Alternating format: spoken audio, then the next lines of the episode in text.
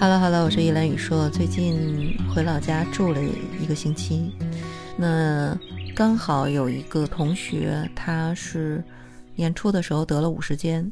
五十肩其实就是肩周炎。当然，女同志在五十岁更年期前后，由于内分泌出现这样的一个波动的情况下，得五十肩的几率要比。呃，其他的这个年纪要高很多。她已经按照医嘱的治疗方案，已经坚持了大概大半年，但是看起来康复的结果还没有达到呃发病之前的一个正常的一个状态。但是我问了一下，他现在每天在做的这个治疗是四十分钟热敷，四十分钟康复，呃保健，然后还有。半个小时的冰袋儿的冰敷啊，我一直在问为什么要冰敷。他说他的医生是要求这样的一个治疗的规程，但是明显的看到入秋之后，他的身体的素质急速的在下降。然后另外的一个同学呢，就是牙疼反反复复的发作。当然，我觉得更多的是和他的肾精、肾虚、肾功能低下，啊，有密切的这样的一个联系。但是，为了快速的止痛，因为牙疼起来真的是很要命，他已经换到了第五种的止痛药。但是呢，现在第五种的止痛药也无法解决他牙齿疼痛的这个问题。所以你看，实际上我们很多人在日常的生活当中，比如说颈椎痛啊，呃，肩痛啊。呃，包括头痛啊、痛经啊，我们其实掌握的很多止痛的方法都是错误的。那么另外呢，我们在日常的使用的过程当中，尤其是使用止痛药的过程当中，实际上百分之九十的人都进入到了一种常见性的误区。所以今天我想跟大家就聊一聊，我们实际上有哪些止痛的方法是错误的。就先说我这个肩周炎的同学，我始终都认为在运动之后做冰敷，严重的违背了中医养生的这样的一个原则。甚至啊，我看到有人在写文章说，嗯，日本马拉松名将福田让宇和这个 N Running Team 签约，成为队内的首位亚洲选手。后来呢，提到了他去肯尼亚和恩恩跑团开始了这个集训。他在首个配速三分四十五秒三十公里训练之后，立刻的钻到了冰桶里边，进行了十分钟的疲劳的冰桶恢复。当然，你看那个照片，冰桶里的这个福田让，他的表情看起来就超级的一种挣扎和狰狞。就你看到这张照片的时候，我的内心已经很不淡定了。如果用配速三分四十五秒来跑完三十公里，会非常非常的痛苦。当然，完成这个训练之后，人全身的毛孔会完全的打开，汗液大量的宣泄出去。那这个时候，如果你立刻的钻到这个冰桶里边，毛孔会瞬间的闭滞，寒邪也立刻会顺着这个体表向内脏器官进行这样的一个侵入。如果这样的能够恢复疲劳的话，只能是说阳加于阴谓之汗，运动后出汗，这是阴阳调和的表现。如果立刻进入到冰桶。冰桶里边的冰水，把体表向外散发的阳气瞬间的收缩，逼入到人的三阴层。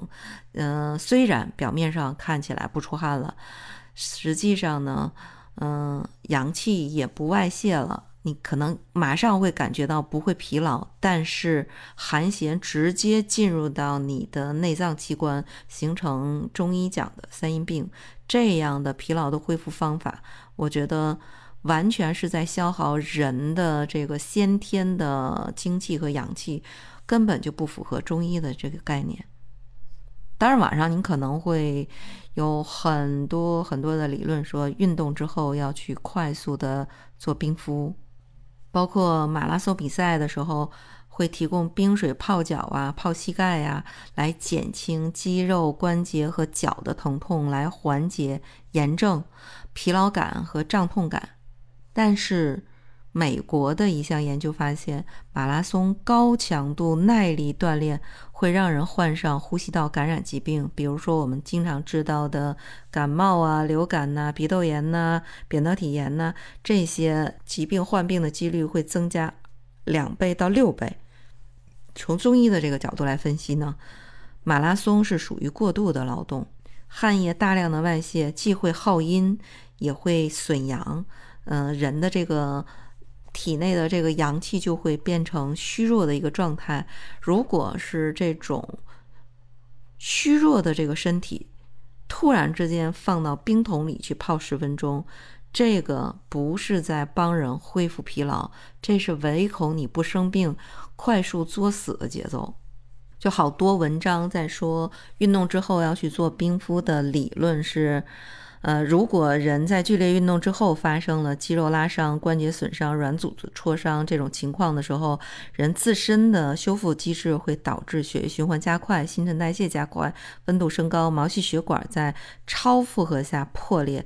这个伤处就会形成肿状，产生炎症这样的一个反应。那这个时候呢，最需要控制的是控制炎症，减少肿胀，防止受伤引起的内部组织液和血液的渗透，形成粘连和第二次损伤。所以呢，用冰敷是最合适的一种方式。所以这也是为什么我们看到很多的足球场、篮球场，包括激烈的这种运动竞赛之后。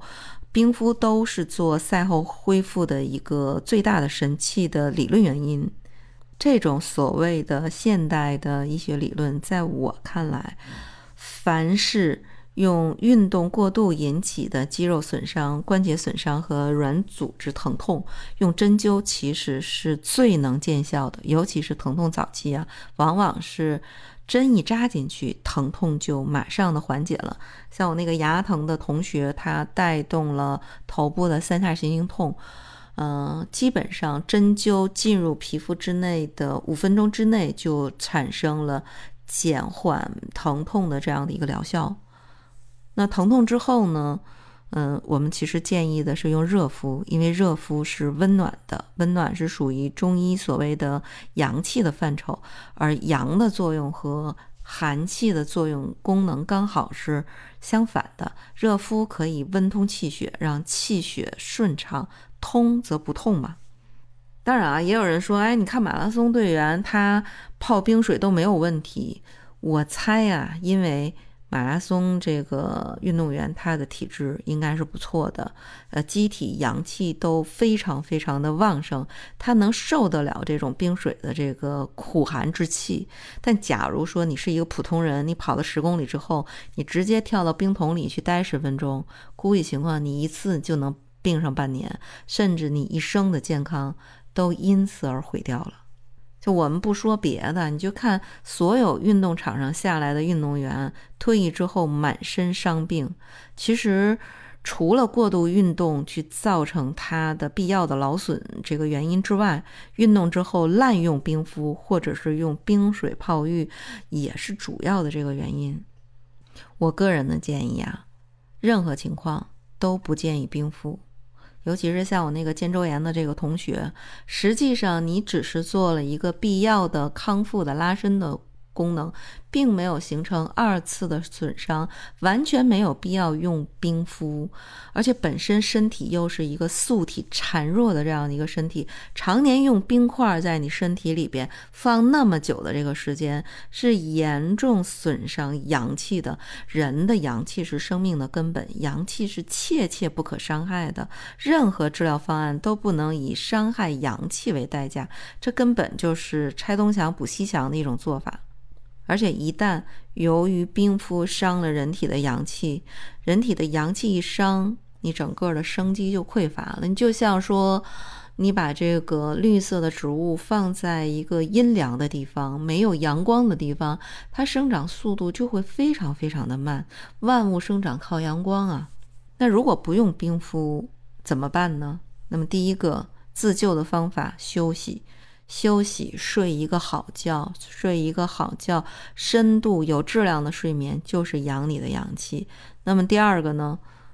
针灸，针灸是最能平衡阴阳、调和脏腑、疏通经络、畅和气血的，对运动损伤疗效非常非常的高。我曾经看过我推引江湖的这个老师治疗脚踝肿伤的这样的一个病例，嗯，其实他只用了两针就解决了扭伤之后产生红肿的这样的一个情况，二十四小时之内完全消肿。那么第三个呢，在损伤的早期，不要用冰敷，也不要用热敷，你可以用一些活血化瘀之类的中药外敷。所以，有些急性损伤会造成慢性的劳损，根本的原因就是局部的气血不畅，冰敷会造成你局部气血运行不畅，而且呢，长期用。伤阳了之后，变成阴寒内入，对内脏器官的这个影响也会非常非常的大。就说白了，所有的心脑血管疾病内部的形成的血液内的这个斑块，都是因为血管内出现了这个阴寒的降温的作用。就像你流动的这个水，如果一旦遇冷，它就会结冰的原理是一样一样的。所以冰敷这个事儿最好少用。或者是不用。那么另外呢，我们常见的疼痛是什么？颈椎痛。大部分人颈椎痛的时候都会去。按摩店、足疗店去做一个按摩推拿，按摩推拿是不是就会好呢？确实，按摩可以让颈部的肌肉放松，减轻痉挛的这样的一个症状，而且还可以促进局部的血液循环。所以啊，对肌肉疲劳的颈部不适还是有一定的效果的。但是，之前我们曾经做过的。就是一个二十二岁的姑娘去做了这个颈部按摩之后，第二天就引发了脑卒中。呃，当然，颈部按摩不能直接引发卒中的这样的一个结果，但是呢，呃，大部分中青年卒中都是椎动脉夹层斑块脱落导致的，所以身体确实比我们想象的脆弱，千万别仗着年轻啊就使劲儿的造，尤其是啊。就是已经确诊为有颈椎病，或者是某几节的这个颈椎出现了异常的这样的一个弯曲，那就不建议你随便的找个地儿去按摩，尤其是洗头店、美容院，嗯，这个洗脚的足疗的按摩房，或者是洗浴中心的这种没有经过正规培训和医疗机构培养的人员去做大力的起。强烈的这样的一个颈部推拿按摩，确实确实风险性会非常非常的高。那另外呢，平时你要知道，长时间低头，比如说我们现在玩手机呀、玩游戏呀，包括。工作里边要经常的使用电脑的时候，都是需要低头的。如果低头十五度，相当于你脖子上负重十斤；如果低头三十度，负重相当于增加十斤；如果低头六十度，尤其是喜欢这个带娃的奶妈奶爸，如果脖子上再骑着一个三四十斤的这个小孩儿。那本身你低头六十度的时候就负重了四十五斤，再带一个一岁的小宝宝，那基本上你的负重有可能就超过了六十斤。只要你记住一点，头部向前倾斜的角度越大，你的负重的这个重量就会越大。你想一想，假如说你低头的这个角度超过了四十度的时候，那相当于你脖子上加重了五十斤的这样的一个重量，你想他会不会得严重的这样的一个颈椎病？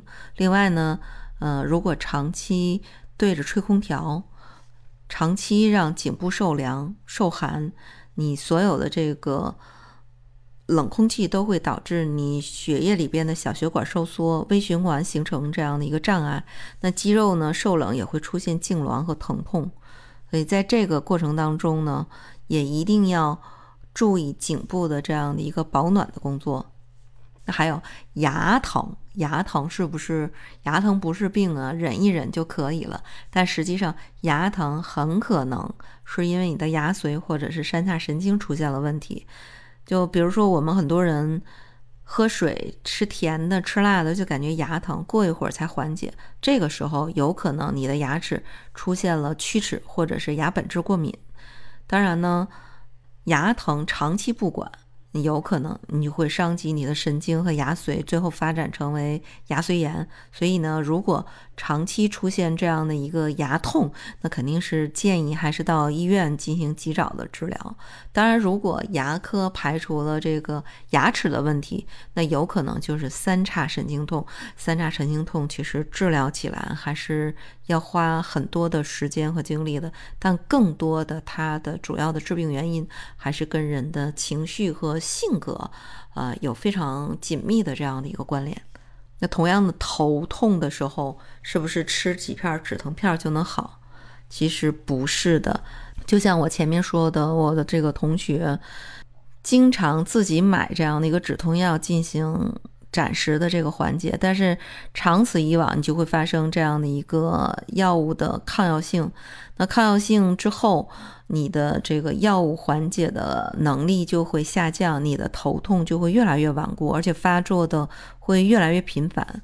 如果啊是有长期头痛的这样的一个历史，一定要精准的去医院诊断一下头痛的病因和病灶，并且在医生的指导下正规的使用药物。当然，一般我们头痛的这个处理的方法，你可以。练练瑜伽，呃，正念的冥想，让你紧张的这个神经舒缓下来，好好的睡一个有质量的这个呃睡眠。那么另外呢，如果早期患这种偏头痛，可以服用一些 OTC 止痛的这个药。当然，这个药呢，还是建议在医生的指导下进行相应的这个使用。当然，痛经啊。尤其是痛经，我们很多的小伙伴直接就会用止痛药，用的最多的是布洛芬缓释胶囊。但是要提醒大家的是，如果有盆腔器质性疾病所导致的继发性的这个痛经，是需要到医院专科进行相应的诊治的。当然，如果啊，一般来讲。我们其实是可以提前去做一些预防的，比如说月经前期的一周不要吃寒凉的，不要受凉，不要吃任何刺激性的这个食物。